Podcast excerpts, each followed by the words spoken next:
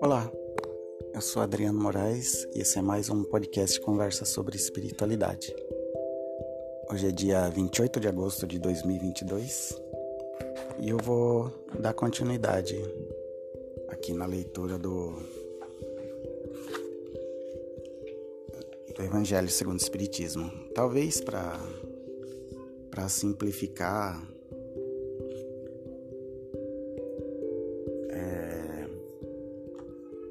eu só faço a leitura e talvez uma um menor comentário, não sei.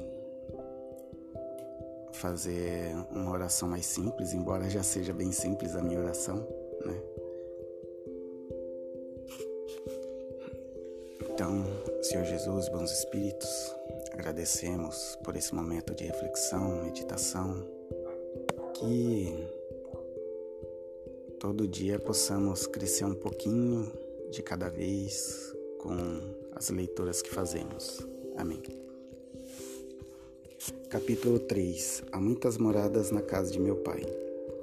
Diferentes estados da alma na erraticidade. Tem uma pequena introdução aqui. Que vosso coração não se turbe. Crede em Deus, crede também em mim. Há muitas moradas na casa de meu pai. Se assim não fosse, eu já vos teria dito.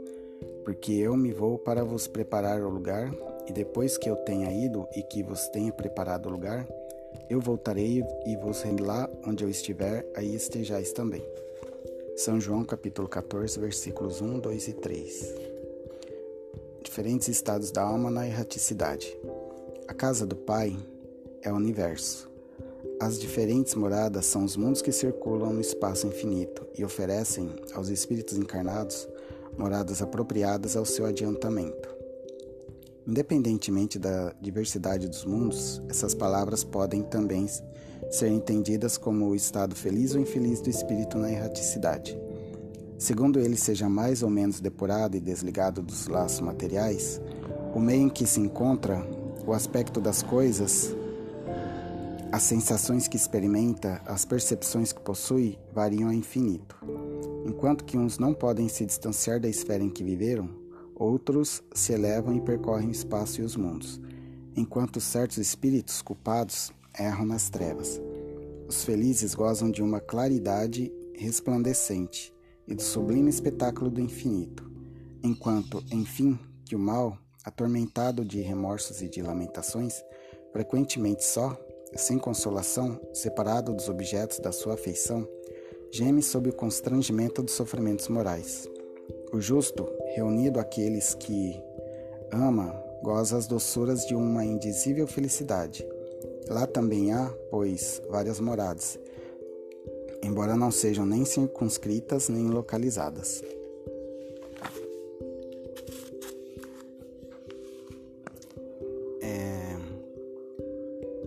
Às vezes eu ouço falar bastante da, da lei da atração, coisa assim, de que o bem atrai o bem, de que o mal atrai o mal. É, e, e karma, dharma, crédito, débito. É, às vezes eu penso se é bem assim mesmo, porque por exemplo, uma, uma faculdade que a gente começa a fazer. Ela tem o. Às vezes pode ter pré-requisito, pode. E tem o, o cronograma, tem as matérias lá que, que precisam ser aprendidas e estudadas. E, por exemplo, às vezes tem uma matéria que utiliza bastante matemática e a gente não tem não teve tanta facilidade ou não aprendeu toda a matemática que aquela matéria exige durante o curso da universidade. Não é um karma ter que aprender. É difícil, mas não é um karma. É uma obrigação, assim, aprender a, a matéria. E não adianta lamentar. Ai, por que que é, na minha vida, para que que eu vou usar equação de segundo grau? Bom, chegou o momento Às vezes tinha aquele meme, ah, mais um dia se passou e eu não precisei utilizar a equação de segundo grau. Chegou o momento de usar a equação de segundo grau. Então, é, às vezes uma ou outra adversidade que a gente tem que passar não é, não é karma, é, é simples, é um simples caminho. É difícil, pode ser um caminho difícil, mas tem que encarar e passar. Não adianta, é, parece que quanto mais protelar, mais procrastinar, mais vai demorar e só vai ficar aquela sensação de de eu tenho que fazer algo. É, então é mais fácil pegar, fazer logo e passar. Tanto que não, também não tem como comparar, né? E saber se tem espíritos que passam mais rápido ou demoram mais. Mas às vezes a gente conhece pessoas que poderiam ter uma maior facilidade na vida. E às vezes até amigos, familiares, mas é, em muitos momentos a gente para de falar porque não adianta. E também às vezes é o momento dela. E às vezes a pessoa gosta de reclamar mesmo. Então, paciência. Não é, é aquela questão do sapato, né? O meu sapato pode ser apertado para o outro. E o que serve para mim não serve para o outro.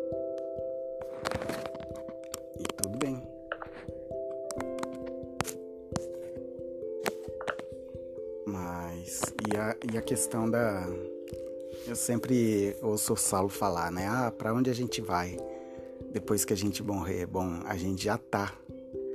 O, o lugar que a gente vai já é como a gente tá, a gente, a gente se sente assim. O, o céu, o inferno tá dentro da gente. Não é para onde a gente vai, já é para onde a gente tá. Então é preciso elevar o pensamento, mudar, é, tentar melhorar sempre.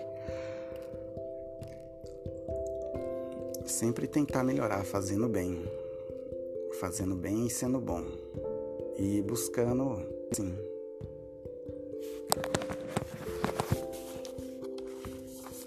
Ter coragem.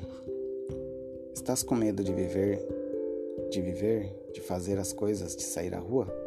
Em vez disso, crê no poder do teu pensamento positivo. Não temas fazer o que deves, enfrentar o mundo, trabalhar, ter amizades. Põe alegria e fé na tua vida. Tem coragem. Tu, tu te sentes bem ou mal, conforme pensas ser bom ou ruim o que te toca. Muda o pensamento e tudo muda também. Não imagines que algo vem para te prejudicar, que os outros querem te atrapalhar, rebaixar ou infelicitar. Ergue o pensamento. É por ver o um mundo amigo que você é feliz.